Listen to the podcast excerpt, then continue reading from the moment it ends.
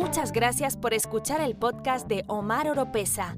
No se olviden de seguir a Omar Oropesa en las redes sociales, escuchar su música en las plataformas digitales y ver sus videos en YouTube. Visite el sitio web omaroropesa.org para estar al tanto de todas las novedades. Hola familia, soy Omar Oropesa y saludos desde mi búnker bajo tierra en un lugar desconocido. Y bienvenido a otro episodio de mi podcast. En este episodio vamos a hablar sobre la China y de la forma que el Evangelio está avanzando. No se muevan, no cambien el canal, que enseguida regreso.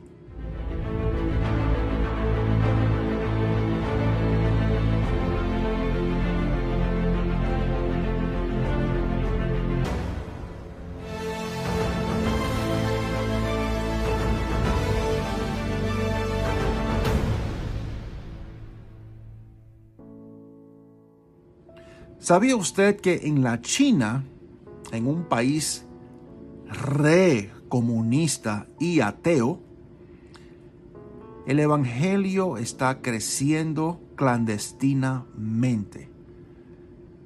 Y hay un gran líder que dijo, si me encarcelan, que así sea. Dijo el líder de una iglesia china que no dejará de difundir el Evangelio. Gloria a Dios, gloria a Dios.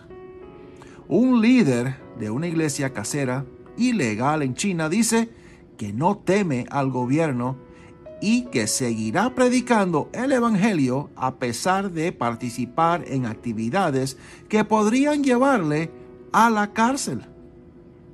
No tengo miedo de la investigación secreta del gobierno, dijo Vamos a suponer que su nombre sea Gianni por asuntos de, seguridad. Nuestra fe es declara con tu boca y cree con tu corazón, testificando públicamente por Él en el nombre de Jesucristo. No es responsabilidad de la iglesia, ni tiene capacidad para contrarrestar la investigación. Somos una comunidad formada por hijos de Dios, no una agencia de espionaje. Nuestro propósito es que las almas vivan en la verdad, la libertad y la alegría, no hacer más segura nuestra carne. A las iglesias protestantes de China se les exige que se hagan miembros del movimiento patriótico de las tres autonomías, respaldado por el gobierno, una acción que técnicamente hace que las congregaciones sean legales, pero que también provoca severas restricciones como la edición de los sermones. También se prohíbe a los niños asistir a las iglesias de los tres soles. Por ello, millones de cristianos como Gianni rinden culto en iglesias caseras ilegales.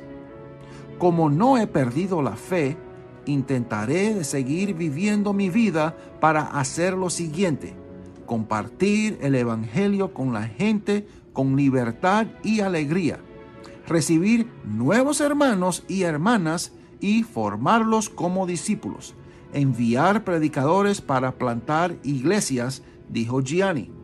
Si me encarcelan, que así sea. Nada nos separa del amor de Cristo. ¡Qué bello!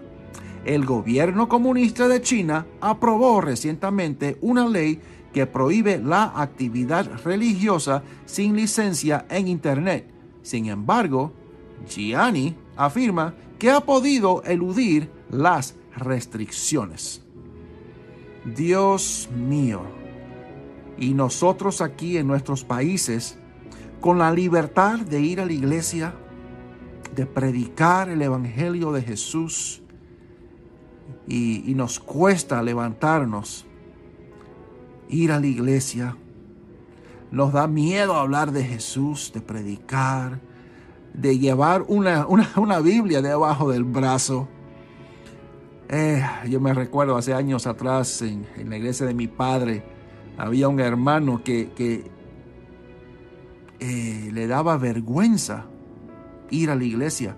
Le daba vergüenza que, que los vecinos lo vean con una Biblia debajo del brazo. Y metía su Biblia dentro de una bolsa. Llegaba a la iglesia y sacaba su Biblia de dentro de la bolsa. Y solo por vergüenza del que dirán, que van a decir sus vecinos, que es un loco, que es un, un aleluya. Muy triste. Pero oramos por nuestros hermanos en Cristo en la China. Gloria a Dios.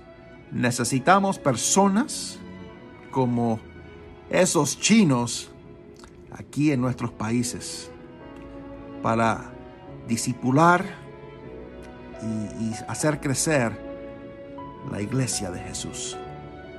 Familia, los quiero. Un fuerte abrazo y que Dios les siga bendiciendo.